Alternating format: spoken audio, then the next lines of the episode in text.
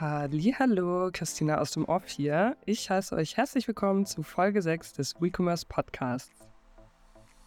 Heute sprechen Max und ich über die Insolvenzen bei Hallhuber und Signa Sports United, den Börsengang von Birkenstock, Edekas großes Vertrauen in Picknick sowie Neuigkeiten beim Mega-Luxus-Deal zwischen Farfetch und Joox Net-a-Porter.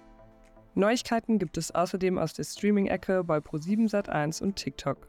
Bei uns erfahrt ihr, wie ProSieben künftig seine Streaming-Plattform Join priorisieren will und wie TikTok mit längeren Uploads versucht, Creator von anderen Videoplattformen für sich zu gewinnen.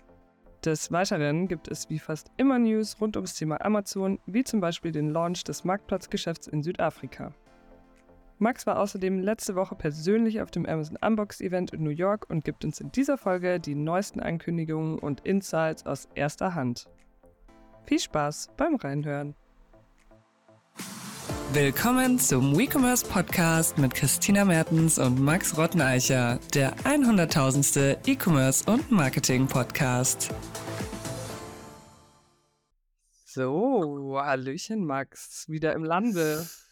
Hallo Christina, grüß dich. Ich äh, sehe es für uns beide etwas dunkler als sonst. Äh, wir, wir nehmen heute etwas spät auf was damit auch zu tun hat, dass ich jetzt gerade erst aus New York zurückkomme, ein bisschen gechatlagt bin. Ich war auf einem Amazon-Event, Amazon Unboxed. Das ist so die jährliche Advertising Conference. Und genau, war da die ganze Woche. Glücklicherweise durfte ich eben nach New York fahren und ja, habe da die volle Dröhnung Amazon Ads Brandwash mitgenommen und denke, äh, kann heute auch ein bisschen was dazu erzählen. Kassensturz was gibt's Neues? Ich habe gerade erst gelesen, dass äh, Amazon jetzt auch in äh, Südafrika Fuß fasst und da hätte mich mal interessiert, ob darüber auch ein Wort äh, verloren wurde auf der Conference.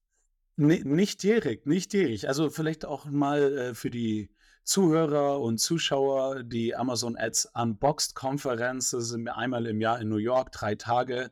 Äh, und äh, im Rahmen dieser Conference werden eben ja Product Updates, äh, Bereich Advertising gegeben, aber auch äh, Insights generell, irgendwelche äh, Hands-on-Keyboard-Session gibt es, um irgendwie seine Ads äh, selber besser zu steuern. Also die äh, üblichen Teilnehmer sind eben einerseits Agenturen und äh, Dienstleister, wie, wie wir es ja sind mit Emerge, aber auch direkt Brands eben, die auch äh, ja, ihr Amazon-Business selbst steuern oder in-housed haben und da sich einfach informieren, weiterbilden und auch äh, mit der Industrie austauschen. Und das haben wir eben äh, auch gemacht. Und da kam natürlich das Thema Internationalisierung schon auf. Also jetzt äh, natürlich, wie, wie, wie launcht man Ads in ähm, zusätzlichen Märkten auch, auch einen ähm, Bereich, dass man auch im Product Update äh, Bereich wurde da was dazu gesagt, dass es jetzt eben einfacher ist, auch äh, Ads äh, von dem einen Markt ganz mit zwei Klicks einfach in den anderen Markt zu übertragen und so.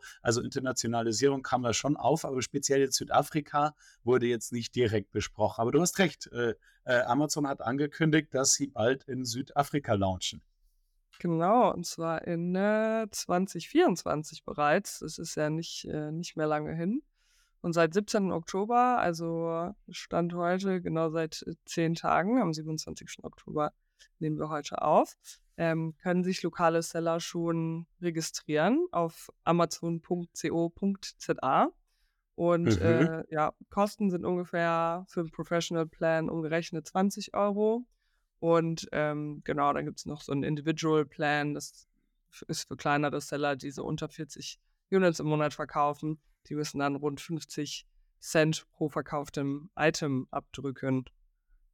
Ja, Amazon hat ja so ein bisschen auf die Bremse gedrückt äh, im Bereich Internationalisierung, äh, Aufmachen von neuen Märkten. Da waren sie jetzt ja über die Pandemie und auch im letzten Jahr noch ziemlich schnell. Äh, auch, auch in Europa haben ziemlich äh, viele Märkte in den letzten Jahren aufgemacht, zusätzlich, wo es jetzt äh, bis, bis Ende 2019 oder bis 2019, Anfang 2019, gab es ja wirklich nur die fünf Kernmärkte in Europa mit Deutschland, UK, Frankreich, Italien, Spanien. Äh, und dann gab es erstmal 20 Jahre gar keinen Market-Launch und dann kamen jetzt äh, Niederlande, Belgien und äh, Polen, Schweden, äh, Türkei haben sie dann noch äh, gelauncht und jetzt kommt, äh, auch, aber auch äh, international woanders, eben Brasilien, Singapur äh, und äh, viele andere Japan. Märkte eben. Ähm, ja, Japan gehört schon, ist schon, schon auch länger, es hat aber ziemlich an Aufwind bekommen jetzt auch. Also die, die gibt es aber auch schon ein bisschen länger.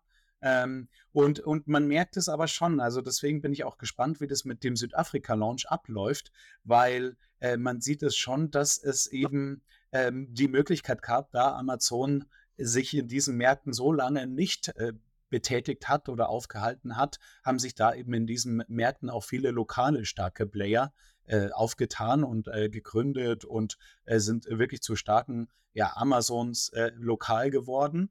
Und in, in den Niederlanden war es zum Beispiel Boll, die gibt es schon so seit über 20 Jahren. Und äh, die, es ist natürlich jetzt halt umso schwerer für Amazon, da Marktanteile zu gewinnen, wenn es da schon einen lokalen Player gibt, der auch Same-Day-Delivery etc. anbietet. Und das gleiche jetzt, um den Bogen zu spannen, ähm, sehe ich jetzt auch in Südafrika. Da gibt es auch seit 2011 eben einen Player und zwar der heißt ähm, Take-A-Lot ähm, existiert eben seit äh, 2011, ist eben so das Amazon von Südafrika, das Lokale, ihr seid seit zwölf Jahren dort in dem Markt aktiv, auch von Anfang an mit sehr internationalen äh, ja, Geldgebern äh, wie, wie Tiger.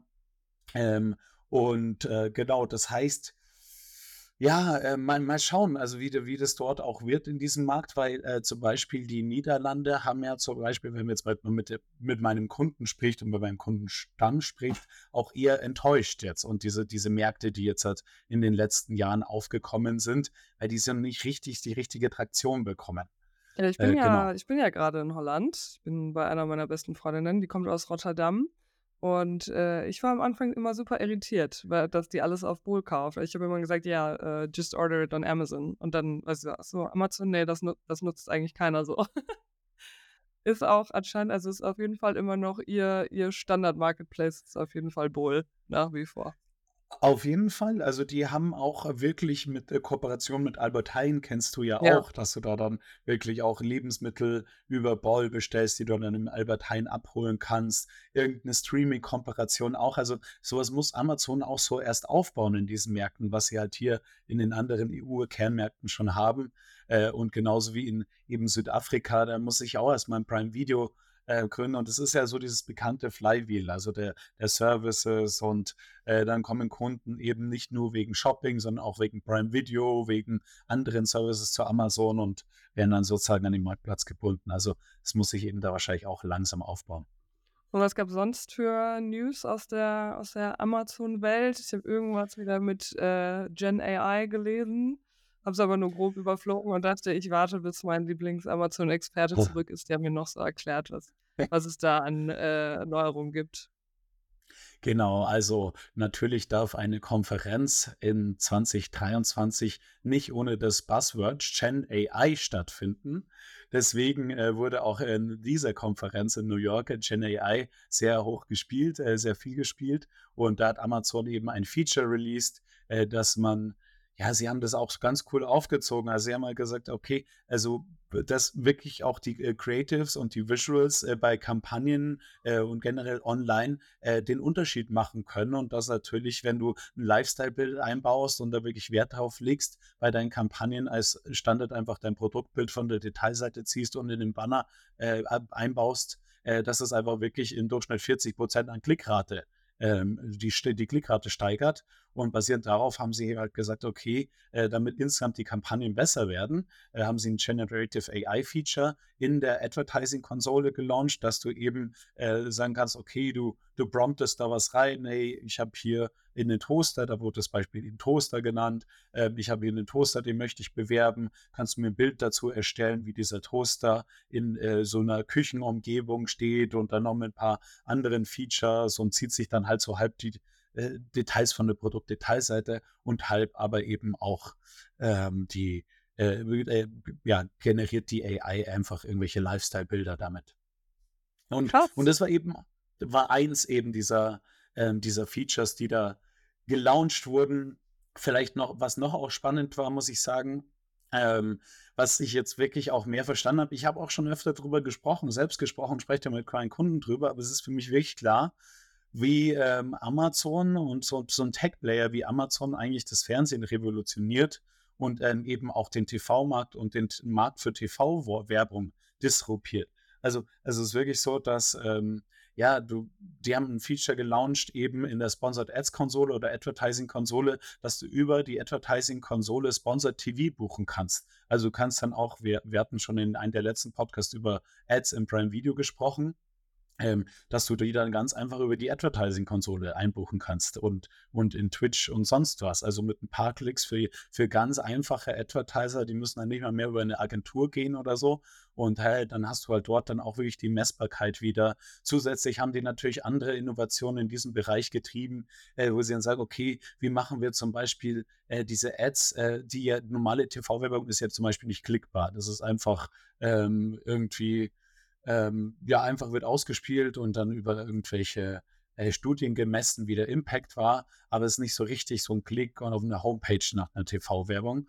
Ähm, und äh, bei dort wollen sie halt jetzt das irgendwie verbinden, dass du zum Beispiel, wenn du das in Fire TV, Prime Video äh, schaust und dann äh, kommt eine Ad in Prime Video, dass du dann wirklich mit deiner Fernbedienung klicken kannst, hey, send me more information und dann kriegst du eine eBay-E-Mail äh, zu diesem Thema, weil du ja in den Amazon-Account eingeloggt bist. Und das ist halt schon geil, dass diese Verbindung ist von, hey, ich schaue irgendwie gerade eine Filmwerbung, aber was mich interessiert, kriege ich dann irgendwie in, meine e in mein E-Mail-Postfach ge äh, gesendet und da treiben sie halt auch viel ähm, Advertising Product Innovation in, in diesem Bereich äh, TV-Werbung, muss ich sagen, und machen das eben zugänglich für äh, sehr viel mehr Kunden. Davor war ja wirklich nur zugänglich über für die ganz großen Advertiser zu sehr hohen Minimumbudgets und musste in den allermeisten Fällen über eine große Mediaagentur gehen und äh, war sehr intransparent, äh, sehr schlecht targetiert äh, und targetbar und das Ganze ist halt jetzt wirklich von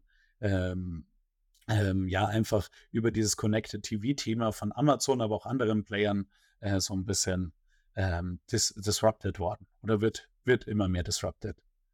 Ja, krass. Zum Thema Streaming mhm. kommen wir später dann auch nochmal ein bisschen. Äh, genau, das, das, das fand ich auch spannend, ne? weil so, wenn ich mir überlege, wir sprechen nachher nochmal drüber, aber wie die klassischen TV-Sender, was die für eine Produktinnovation jetzt halt hatten in den letzten 20 äh, Jahren. Also es gibt immer noch Werbeblöcke, die werden einfach, die laufen einfach zwischen irgendwelchen Shows und Filmen und Spielfilmen, aber dass da irgendwie für die, die Werbekonten irgendeine Produktinnovation äh, kommt, wie, wie, ich, wie wir jetzt sehen äh, bei, bei Prime Video mit Ads und äh, auch Live-Sports, die dann über Amazon Prime Video ausgespielt werden. Das ist, das, das hat man bei, bei anderen TV-Stationen äh, und TV-Playern eben nicht so gesehen.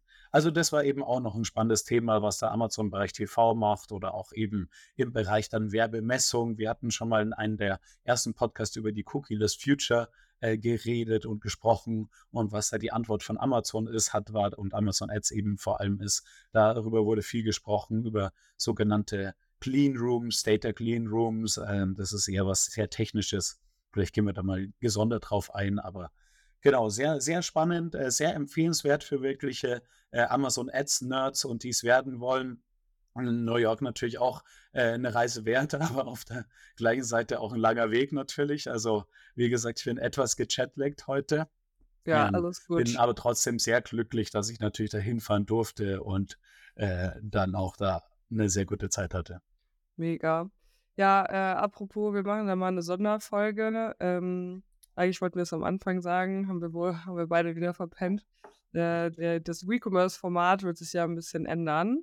Äh, auch im Sinne unserer Zuschauer. Wir hatten ein bisschen Community-Feedback, dass äh, die eine oder andere Folge vielleicht ein bisschen zu lang ist, um die dann in einem Wisch durchzuhören. Und äh, Max und ich haben uns jetzt dazu entschieden, dass es immer zwei Folgen geben wird ähm, im Turnus von einer Woche. Also es wird dann einen wöchentlichen Release geben.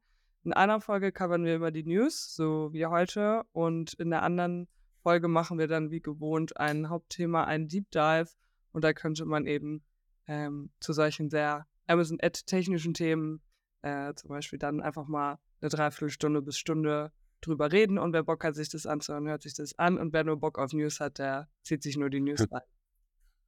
Genau, also äh, für alle Zuhörer und Zuschauer, der WeCommerce Podcast ist jetzt wöchentlich dafür aber kürzer. Also wir, wir hoffen, wir, wir, wir verquatschen uns nicht zu, zu sehr wieder, weil das, wir, wir hatten es ja von Anfang an eher äh, für eine Stunde angesetzt, dann sind es immer eineinhalb geworden und irgendwie wurde es dann auch nicht kürzer, kürzer, auch wenn wir uns vorgenommen haben.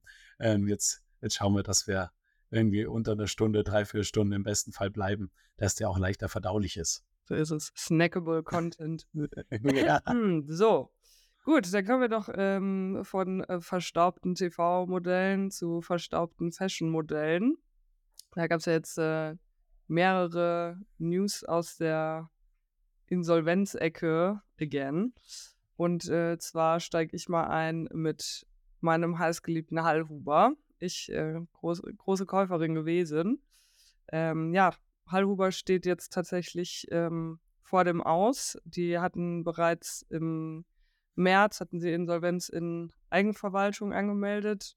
Und das war auch nicht das erste Mal, sondern das zweite Mal.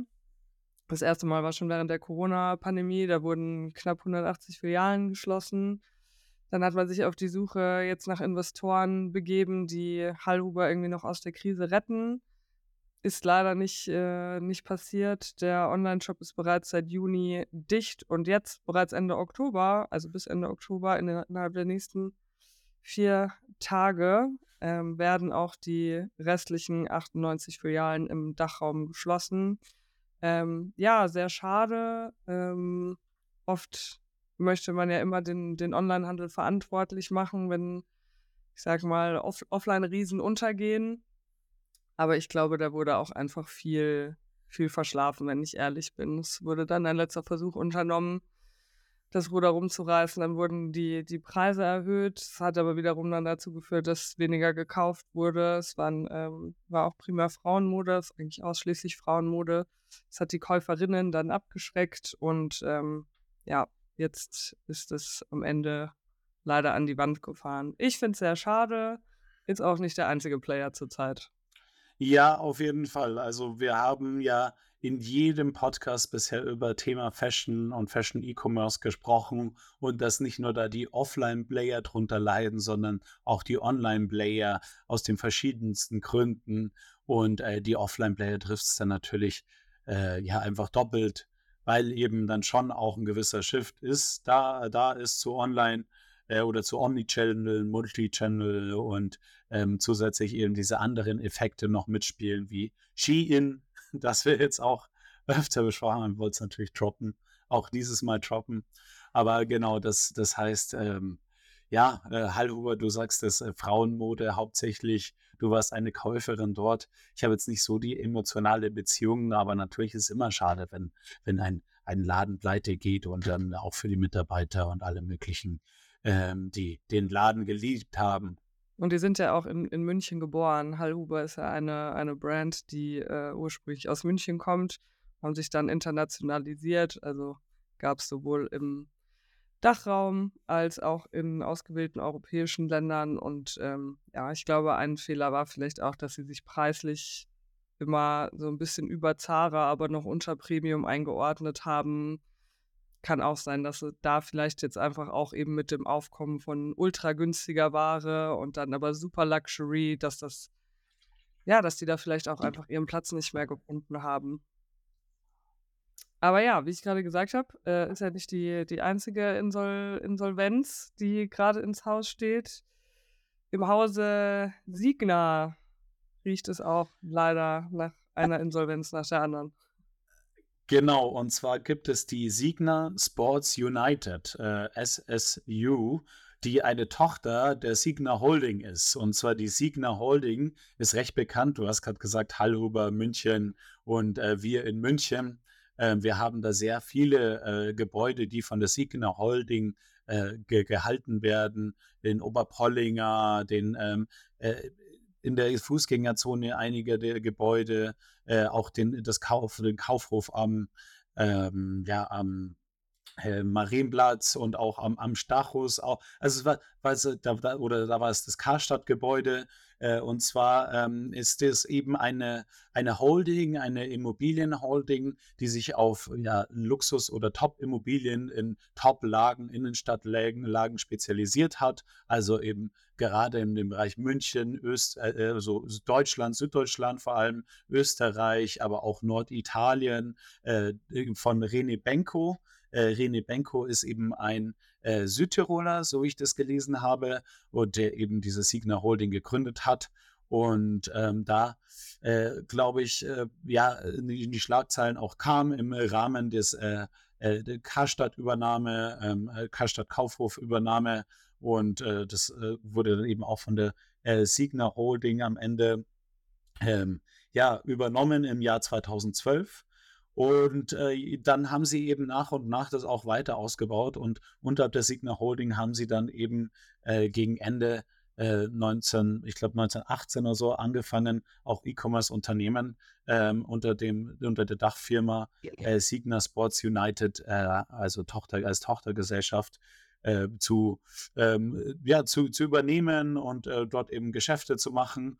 Und äh, was jetzt dieses Thema war, dass diese Holding-Gesellschaft, die Signa Holding, ähm, eigentlich 150 Euro 150 Euro wäre schön, ne? 150 Millionen Euro ähm, Finanzierung ähm, an, an, die Signa Sports United, die sie eigentlich zugesagt haben, wieder abgesagt haben. Und dadurch sind eben diese ganzen Marken, die unterhalb dieser Signa Sports United gelaufen sind, die sind da jetzt eben ins Wanken geraten und teilweise haben die eben schon äh, Insolvenz angemeldet. Und zwar geht es da um Marken, gerade im Sportsbereich, Online-Shops wie Tennis Point, ähm, Online-Shops wie äh, Fahrrad.de, äh, so wie ich das richtig gelesen habe. Also alles Shops, die ich jetzt persönlich äh, nicht so angesteuert habe, aber eigentlich schon, glaube ich, in ihren Bereichen dominante Player. Äh, denen ist jetzt halt eben auch leider das Geld ausgegangen und äh, da da ist jetzt schon seit einigen Wochen geht es rum mit dieser Signa äh, Sports United, äh, Signa Sports United, ja, mit Pleitewelle und Sportcheck gehört zum Beispiel auch dazu. Und Sportcheck aber ist eben verkauft worden. Ähm, die machen 350 Millionen Umsatz im Jahr, also auch schon ein riesen äh, und die wurden an eine britische Firma, die Frasers Group, verkauft. Also äh, irgendwie werden diese Marken, die eben unter dieser Signa Sports United, äh, ja, unter diesem Dach eben laufen, irgendwie versucht, äh, noch ja, dass sie sich über Wasser halten oder dass sie veräußert werden. Auf jeden Fall bekommen die kein äh, neues Geld und das hat halt eben zu dieser Pleitewelle geführt und Genau, das äh, so viel zu dem Thema. Ähm, ich, ich weiß nicht, ähm, äh, ob die vielleicht sogar, du bist ja eine Golferin. Also ich, ich, ich habe so die, die, die haben eben äh, viele Sport-Online-Shops äh, äh für, ja, für irgendwie Spezialausrüster für diverse äh, Sportarten. Ich weiß es gar nicht, ob im Bereich Golf eben auch was gibt oder wo kaufst du dein Golf-Equipment? Ich kaufe mein Golfzeug meistens bei Best Secret tatsächlich oder oder Golfhaus, aber ich bin das äh, gesamte Portfolio durchgegangen von Signa Sports United. Da war jetzt auch nichts, woran mein Herz hängt. Allerdings, äh, mein Freund spielt ja Tennis. Vielleicht ist für den das eine, eine traurige schwarze Nachricht, dass Tennis Point jetzt wohl nicht überleben wird. Aber ich denke jetzt, also wir haben ja äh, unsere nächste Deep Dive-Folge, da können wir ja schon mal vorwegnehmen, was das Thema sein wird wir sprechen ja auch viel über SEO und ich dachte mir bei Fahrrad.de, dachte ich mir in erster Linie, das ist so eine schöne Domain. Äh, da kann man bestimmt sehr, sehr gut SEO optimieren auf, äh, auf dieser Website. Da hat mein SEO-Herz ein bisschen geweint, weil ich mir dachte, schade um die Domain, aber die wird sicher auch für gutes Geld verkauft werden. Schönes Dropshipping-Modell einfach einbauen auf diese Seite. und dann Coaching anbieten. Genau. Genau, dann ähm, mal auf der, auf der anderen Seite, okay, ist jetzt vielleicht nicht das Gegenteil von Insolvenz, aber äh, bei wem es bergauf ging, äh, war ja Birkenstock. Die gehören ja mittlerweile zu LWM Asch. Ich habe das sehr schön ausgesprochen. Und äh, ja, Birkenstock ist an die, an die Börse gegangen. Ziemlich, äh, ziemlich recent. Genau, und zwar ähm, vielleicht noch, also um das genauer noch zu sagen, und zwar, die wurden davor übernommen. Also Birkenstock gab es seit 250 Jahren oder gibt es seit 250 Jahren und also äh, Von Jesus ja, hat in Birkenstocks getragen. genau, ja. ja, und äh, eben die gibt es ja schon so lange und sie sind, glaube ich, so äh, einfach über Jahrhunderte vor sich hingetrappelt. Und äh, dann irgendwie ähm, gegen Ende des letzten Jahrtausends anscheinend haben die äh, durch Heidi Klum oder sonst wen eben auch äh, äh einen Hype erlebt. Und äh, gerade eben äh, Birkenstock ist gerade in den USA sehr stark geworden, haben da auch viele Brand Corporations eben, wie gesagt, mit Heidi Klum, aber auch mit vielen anderen äh, gestartet und sind da durch die Decke gegangen äh, in den USA. Eben 54 Prozent des Umsatzes kommt auch aus den USA. Also wirklich da der absolut stärkste Markt äh, mit über der Hälfte des Umsatzes, obwohl sie eben noch zu 95 Prozent in Deutschland produziert werden. Also Geil. Birkenstock. Also ich sagen, also die werden cool. in Deutschland produziert, cool. äh, dann nach USA geschippt.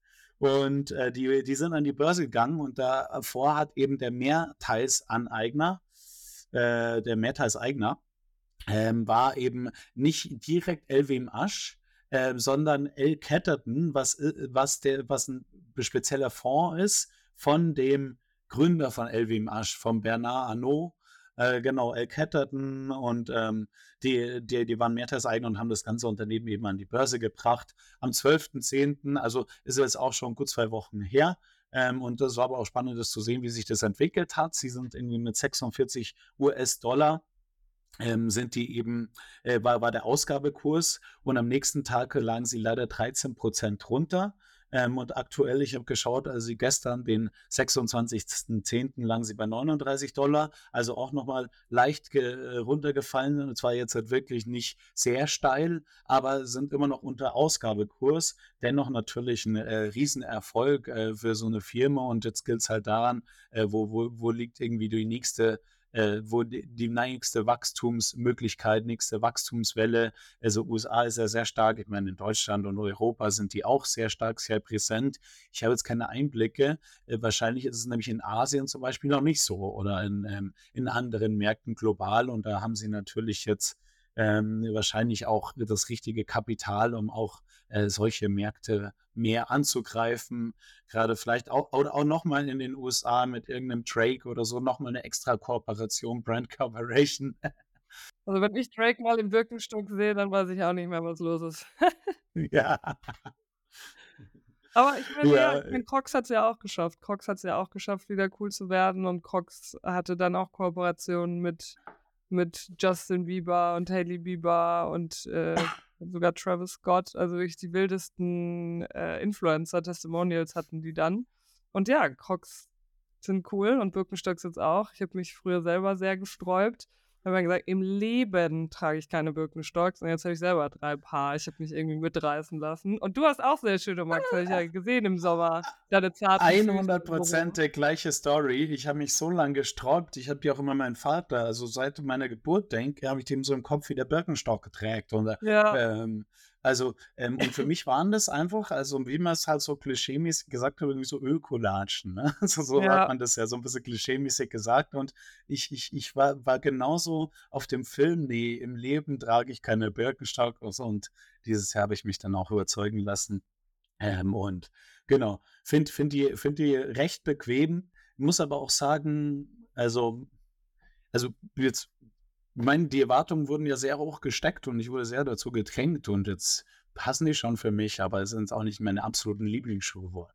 Oh doch, bei mir schon, muss ich sagen. Bei, bei dir schon, okay. Ja.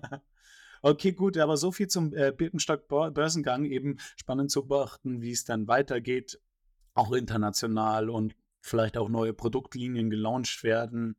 Ähm, also kann man ja einiges noch aus dieser Marke rausholen und wo dann die Reise hingeht und ob die dann auch, was ich natürlich äh, hoffe und wahrscheinlich auch schätze, äh, dass sie dann auch wieder über Ausgabekurs kommen und dann am Ende sogar natürlich auch Kursgewinne mitnehmen. Genau, so viel zum äh, Birkenstock äh, Börsengang. Ähm, was haben wir noch so auf, der, auf dem Zeiger, auf der, auf der Uhr? Und zwar, was äh, lese ich da? Edeka und Picknick.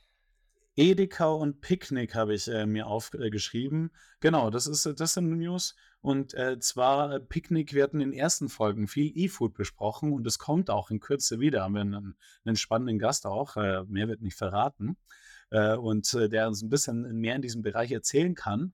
Aber jetzt schon mal vorab haben wir die News gelesen, dass Picknick eine neue Kapitalrunde plant, eben nochmal 250 äh, die 500 Millionen einsammeln will, wovon Edeka ähm, sich schon mal 250 Millionen reserviert hat. Also es ist noch nichts in Stein gegossen, aber da hat anscheinend schon mal so äh, Edeka zumindest so, so die Chips äh, reingelegt und in die Runde. Und äh, die letzte große Kapitalrunde bei äh, Picknick war eben 2021. Und äh, das Spannende ist, was ich da gelesen habe, die wurde angeführt von ähm, ähm, Bill Gates und Melinda, äh, von dem äh, Bill, Bill, Gates und Bill und Melinda Gates Fonds.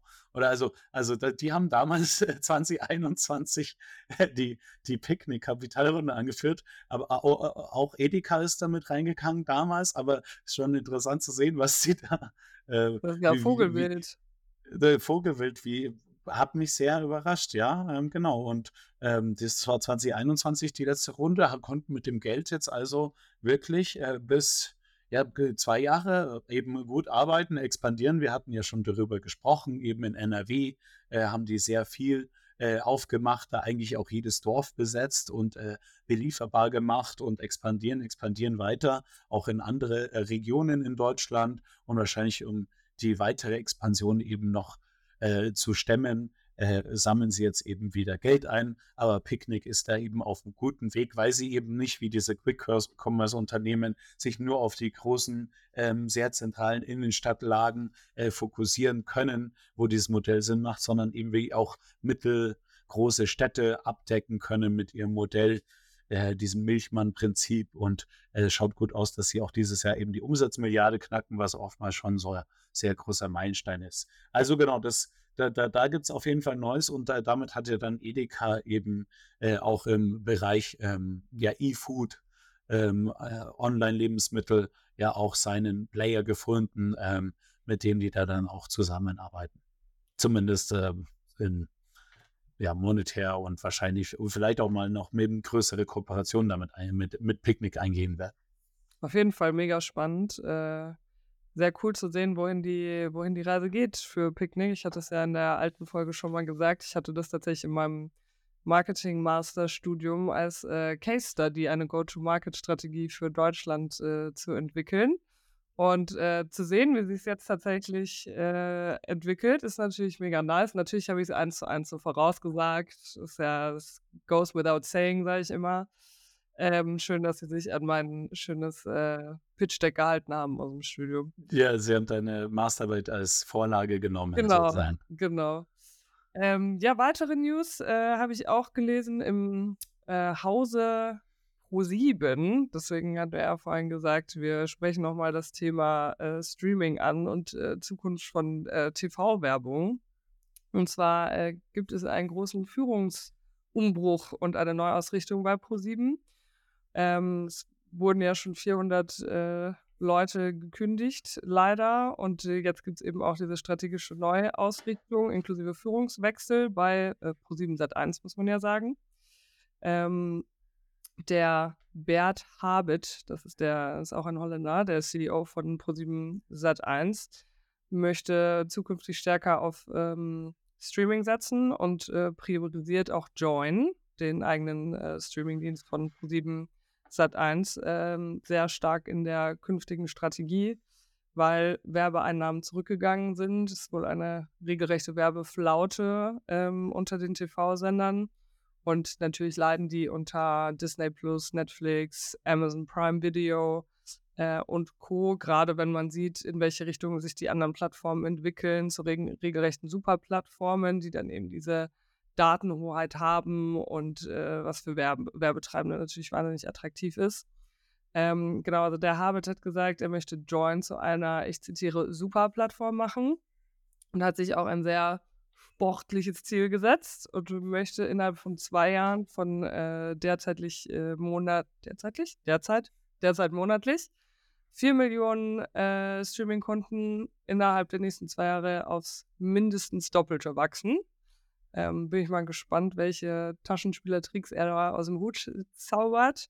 Ähm, Zuge dessen wurden der CEO und Finanzchef äh, von Join gekickt, weil man sich wohl uneinig darüber war, in welche Richtung sich Join entwickeln soll.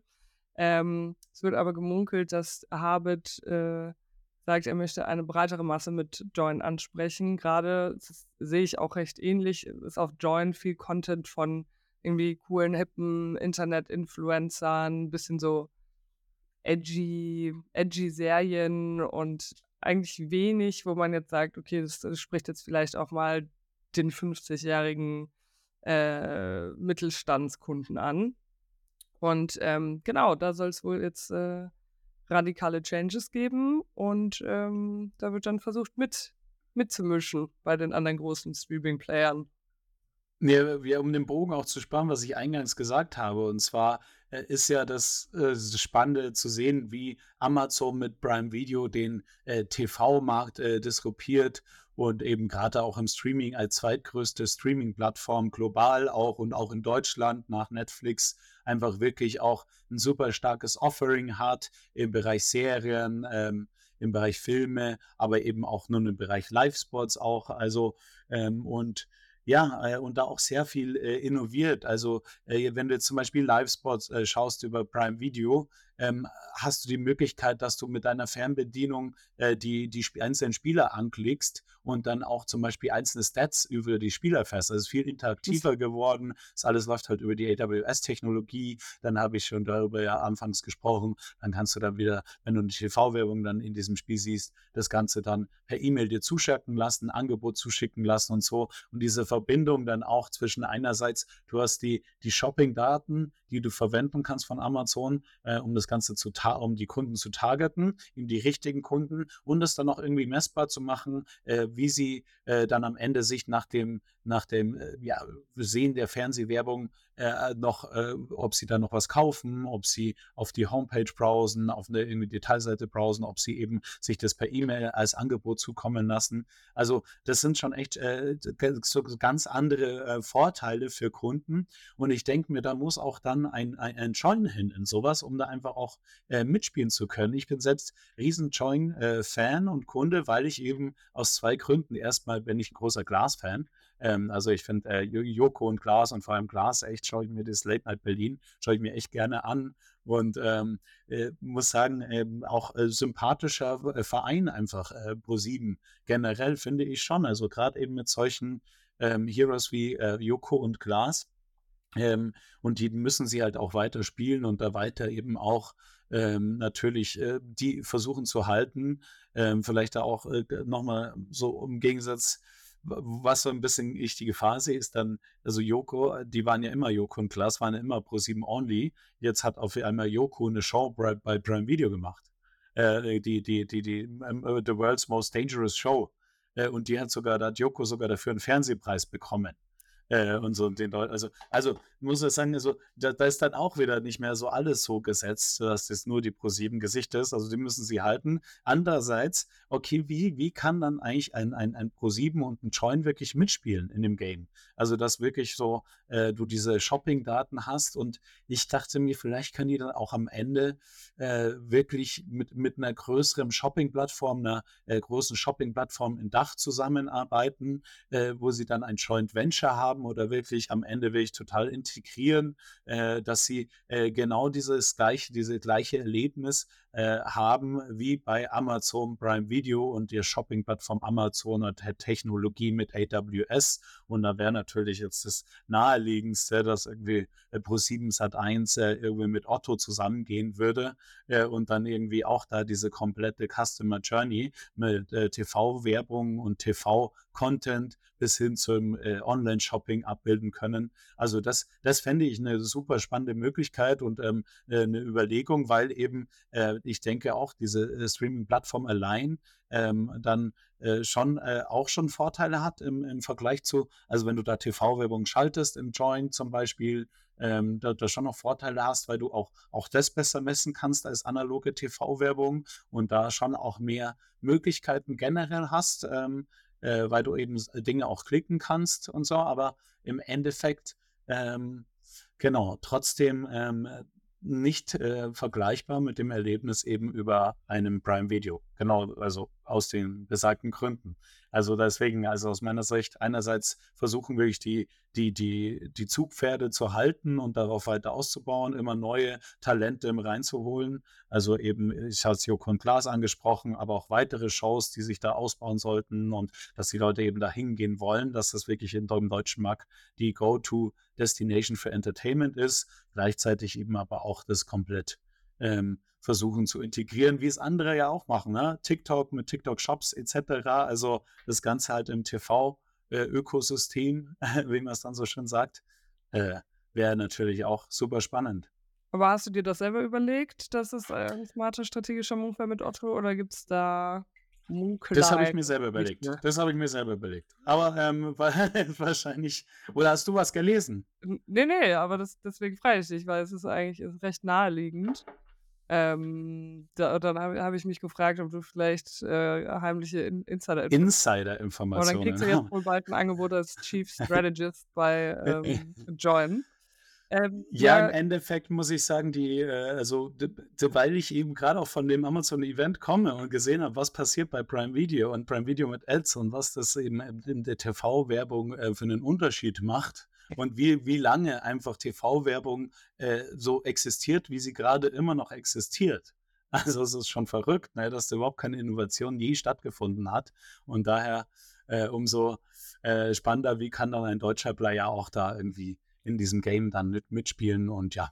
Aber der Harvard ist auch echt reflektiert, weil er sagt, äh, ihm ist sehr bewusst, dass sie sehr late to the party sind, aber dass man eben deswegen jetzt drastisch drastisch rein investieren muss, weil sonst kann man, glaube ich, direkt das Handtuch werfen. Ähm, ich würde sagen, wir bleiben mal kurz im, im Streaming-Bereich im weitesten Sinne. Und zwar gibt es auch äh, News bei TikTok. TikTok äh, nähert sich in meinen Augen ein bisschen YouTube an, denn TikTok testet 15 Minuten Uploads auf der ähm, Plattform. Das haben sie gegenüber TechCrunch bestätigt. Ähm, wie immer keine genauen Details genannt bezüglich der Testregion. Ähm, es ist ganz spannend, da die Entwicklung zu sehen, weil ursprünglich konnte man auf TikTok nur 15 Sekunden Videos hochladen, so ein bisschen im Wein-Style, wer Wein noch kennt. Dann waren es 60 Sekunden, dann drei Minuten. Jetzt waren es, also in Deutschland ist es auch immer noch so, 10 Minuten ist das längste Format, was geht. Und nun ähm, sollen eben 15 Minuten möglich gemacht werden, beziehungsweise wird es eben gerade getestet.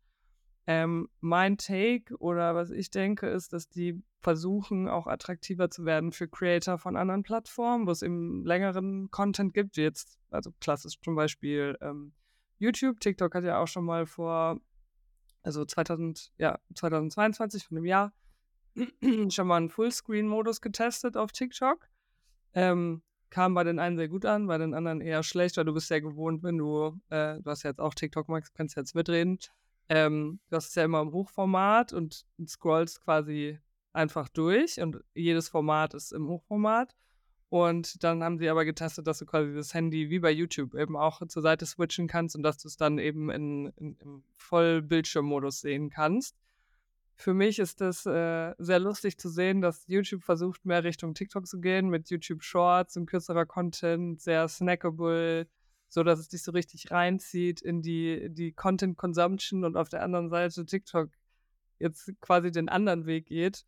Ähm, genau, TikTok äh, ist sich aber, glaube ich, bewusst, dass die User nicht der größte Fan sind von so langem Content. Das ist bei mir auch so, wenn ich jetzt Mittag esse und ich will ein Video währenddessen gucken, dann schaue ich immer YouTube. Ich will niemals TikTok gucken, weil da muss ich ja irgendwie durchscrollen und das ist mir zu abwechslungsreich.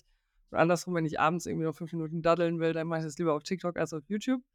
Ähm, allerdings wurde bei TikTok auch äh, Double Speed eingeführt. Das heißt, bei längeren Videoformaten kannst du einfach gedrückt halten und dann siehst du alles in 1,5 oder zweifacher Geschwindigkeit.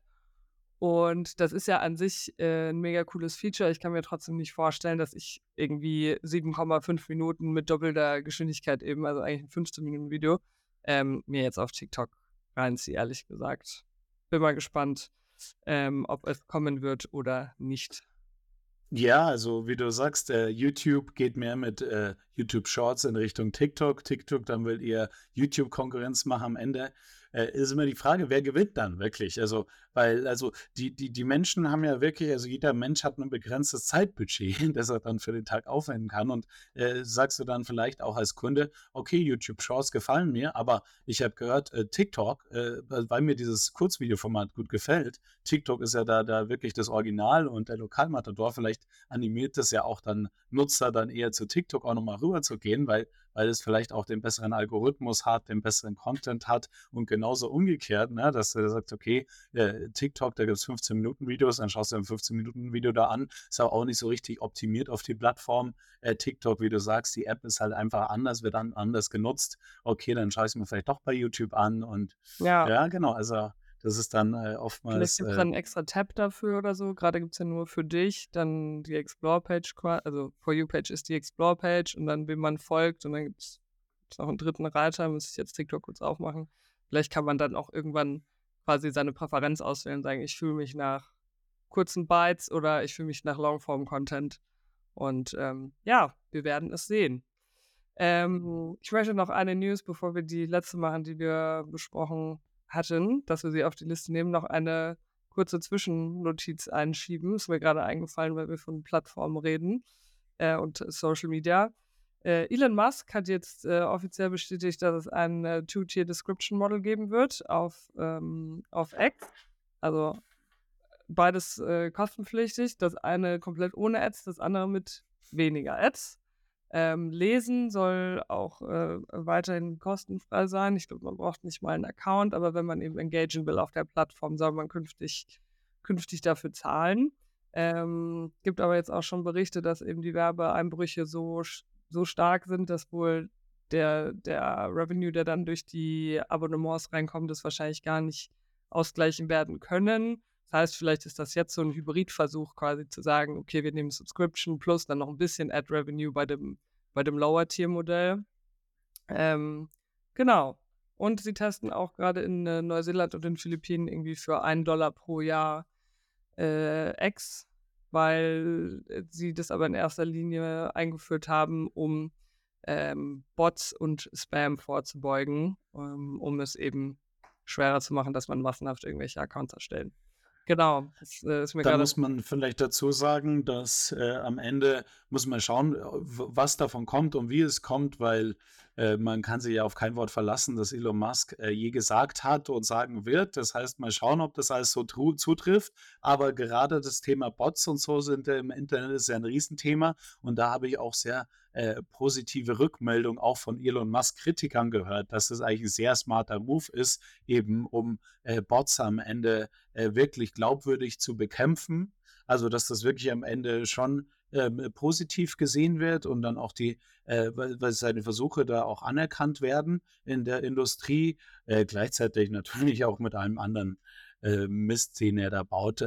also das dann gleich wieder auf irgendwelche äh, negativen Themen ähm, Und ich finde es halt allgemein umschwenkt auch die Stimmung.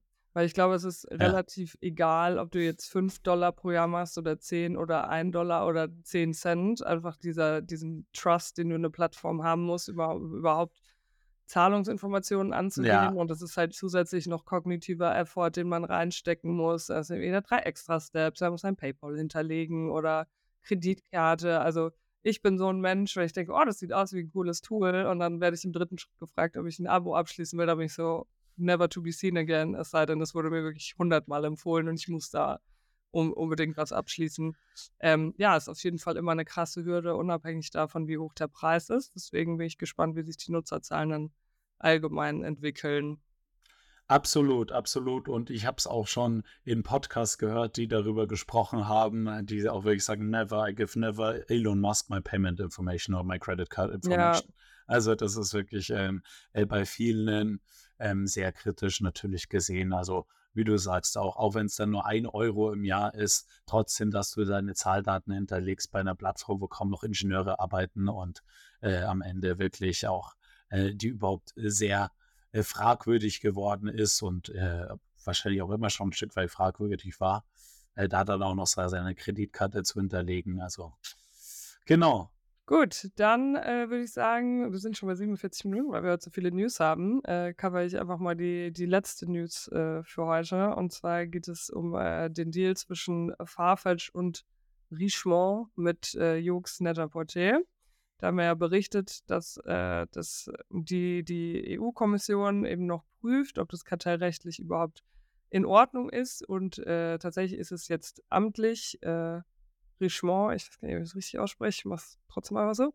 Äh, Denke, darf, ja. Äh, Jux Net-a-Porter oder auch YNAB genannt, also YNAP, ähm, Anteile in Farfetch-Anteile tauschen.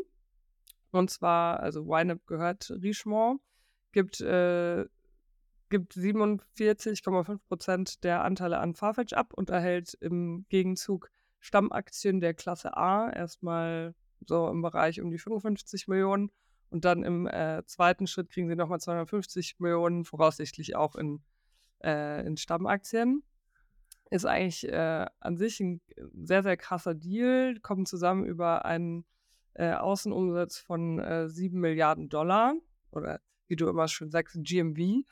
ist, ist irgendwie hängen Gross Merchandise Value. Habe ich gelernt von dir, Max. Ähm, auch eigentlich äh, sehr, sehr guter Plan. Ähm, Richemont will die, die Farfetch Technikinfrastruktur, Farfetch hat ja ein Marktplatzmodell, ähm, für die eigenen Maisons, also es sind die eigenen Richemont-Häuser, ähm, für die Brands äh, eben nutzen und eben auch äh, die Hard Luxury Brands auf Farfetch wiederum listen. Also zur Hard Luxury gehören äh, alle Produkte, die, also wie der Name schon sagt, ein bisschen robuster, beständiger sind, sowas wie, wie jetzt Uhren und, äh, und Jewelry. Da, die sind nämlich sehr unterrepräsentiert noch bei Farfetch und der Plan ist es eben, viele Maisons dann auch auf Farfetch anzubieten. Genau. Ähm, ist aber noch Interessant und das ist wettbewerbstechnisch durchgegangen. Also ich genau, muss sagen, genau. ich habe da auch nicht mich so eingelesen. Ich habe es ja auf unserer Newsletter gelesen, aber mich nicht so eingelesen, weil ich dachte, das ist ja auch wirklich ein, ein, ein sehr Lieblingsthema von dir, Farfetch. Äh, wir haben ja oft über deine Schuhe schon gesprochen. Und äh, die, die deswegen will ich dir da auch, äh, genau, die Versace-Schuh, will ich dich da jetzt halt auch, will ich dir da jetzt nicht reinreden in die News und habe sie dir überlassen, aber okay, das ist durch und äh, Genau, das ist durch, aber, und das jetzt noch als äh, Final Note, ähm, der Abschluss unterliegt noch bestimmten Bedingungen, an deren Erfüllung Richemont und Farfetch gerade arbeiten. Das heißt, die klären wahrscheinlich noch letzte Details untereinander. Ähm, man geht aber industrieweit davon aus, dass der Deal jetzt so durchgeht. Super, gut. Also äh, danke für, diese, für dieses Update auch, äh, Christina, für, zum Thema Farfetch und Netter Porté. Also wirklich äh, einige News, die wir da heute gecovert haben. Und äh, bevor wir dann eben auch mit dem Podcast enden für diese Folge, äh, kommen wir natürlich noch zu einem unserer Lieblingsthemen. Also äh, wir, wir haben ja gesagt, wir bündeln das immer so ein bisschen. Ein, eine, eine Woche News, die andere Woche ein Hauptthema. Und aber bei den News dürfen wir natürlich unsere Lieblings-LinkedIn-Weisheit auch nicht außen vor lassen. Und deswegen hast du wieder was Schönes mitgebracht für unsere Zuhörer und Zuschauer.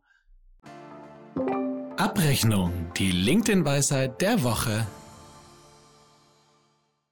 Heute geht es darum, wen man sich als Freunde und wen man sich als Mitarbeiter suchen sollte. Warum ich keine grünen Wähler einstelle oder als Freunde habe. So ähnlich wie mit Persönlichkeitstypen kann man heutzutage anhand der Wahl der Partei erkennen, ob ein Mitarbeiter potenziell zu deinem Unternehmen passt oder nicht. Werte spielen in jedem Unternehmen schließlich eine große Rolle. Und ein Wert, der, uns bei, der bei uns ganz weit oben steht, zielorientiertes Arbeiten. Und Menschen, die die Grünen wählen, deren Werte teile ich zu 0%. Klar, Umwelt, Klima und Nachhaltigkeit ist wichtig, aber nur weil grün draufsteht, ist nicht unbedingt grün drin. Und so etwas wie zielorientiertes und erfolgsorientiertes Arbeiten kann ich bei diesen Menschen einfach null erkennen. Folgende Menschen wählen aus meiner Sicht die Grünen. Studenten aus mittelständischen und reichen Elternhäusern, die nicht für ihren eigenen Lebensunterhalt sorgen müssen. Sie sind zumeist unmotiviert und nur auf Work-Life-Balance aus, keine großen Karriereziele oder zumindest nicht bereit dafür hart arbeiten zu wollen. Zweitens. Menschen, die Rückschritt und Sicherheit, Freiheit und Entfaltung vorziehen. Siehe Tempolimit, Flugverbote, steigende Kraftstoffsteuern und Co. Für die meisten Stellen bei uns ist so eine Denkweise genau falsch herum und führt zu weniger schnellem Wachstum. Drittens. Menschen, die eigentlich gute Werte haben, aber einfach uninformiert sind und sich denken, sind eh alle Parteien scheiße, da tue ich wenigstens was für die Umwelt. Hier würde man vermutlich gar nicht merken, dass jemand grün ist. Den Teil verstehe ich nicht. Ähm, natürlich fragen wir in keinem Bewerbungsgespräch, was wählst du? Im Grunde ist die Partei ja auch vollkommen egal. Äh, es geht um die persönliche Einstellung eines Menschen, eine solche Partei zu wählen, ganz nach dem Gesetz der Anziehung. Wer sich gut mit Robert Habeck, Ricarda Lang und Co. identifiziert, wird höchstwahrscheinlich keine Performance ins Unternehmen bringen. Ist einfach so. Ich komme selbst aus finanziell nicht gerade guten Verhältnissen, kann mir nicht erklären, wie man absichtlich für etwas stimmen kann, wodurch sämtliche Preise steigen werden. Klammer auf, jeder weiß das, Klammer zu. Gleichzeitig weniger gut bezahlte Jobs entstehen und das Ganze für ein Ziel, an dem wir so oder so keine große Rolle spielen werden. Gemeinschaft und Team ist für mich immer an erster Stelle und Menschen, die im größeren Umfeld ihre Stimme gegen die Gemeinschaft zum Wohle von ein paar wenigen Profiteuren erheben, will ich nicht bei mir im Team haben. PS, dieser Post soll nicht irgendwelche anderen Parteien supporten und ist grundsätzlich, hoffe ich, ist jedem klar, dass es egal ist, was man wählt, sondern dass es darum geht, wofür man steht. Ähm, dazu eine kleine Anmerkung. Der Post wurde mittlerweile gelöscht nach einem komplett unerwarteten Mini-Shitstorm, würde ich mal sagen. Ich habe es mir dieses Mal, konnte es mir tatsächlich auch nicht verkneifen, mal einen Kommentar drunter, äh, drunter zu lassen. Ich finde es sehr kritisch. ähm, natürlich darf man auch Mitarbeiter nicht danach einstellen, was sie jetzt wählen oder nicht. Ich meine, er hat selber gesagt, er fragt nicht danach. Ähm, aber an sich finde ich das eine absolute Unart und eine sehr, sehr krasse Verallgemeinerung, unabhängig davon, unabhängig davon, ob man den Grünen jetzt mag oder nicht. Aber ich habe selten einen Post gelesen, der so viele Klischees bedient wie diesen. Ja. Also vor allem das zu verallgemeinern, äh, ist ja echt, äh, muss man sagen, die, ähm, ja, die, diese, äh, diese grünen, ja, diesen grünen Hass, der anscheinend, äh, der, den er in sich trägt, äh, dass er den so verallgemeinert äh, und am Ende ja auch diese, ja, also ich, ich muss sagen, da war mich auch echt überrascht, diese, dieses, diese Schubladen, in die er, die er alle bedient. Und ich habe auch gesehen, dass du drunter kommentiert hast und was du drunter kommentiert hast. Und genau, also auf jeden Fall lustiger, lustiger Post, hat mich erheitert, auch ein bisschen erschreckend trotzdem, äh, was, was, was manche so von sich geben auf der Plattform. Und ja. Sehr entertaining, muss ich sagen. Normalerweise sind, also ich mag auch die Arschkriecherei nicht auf LinkedIn, aber es gibt ja auch so ein, so ein Mittelding zwischen Arschkriecherei und man postet so einen Schwachsinn. Ähm, ja, so viel dazu. Ähm, ich werde es auf jeden Fall weiter, weiter verfolgen. Äh, vielleicht ändert sich der Post auch nochmal. Also er wurde nicht gelöscht, er wurde nur abgeändert. In, alles wurde eigentlich gelöscht, bis auf zwei Zeilen. Vielleicht kommt ja noch mal was. Ich äh, würde, es dir auf jeden Fall erzählen, Max. Sehr cool.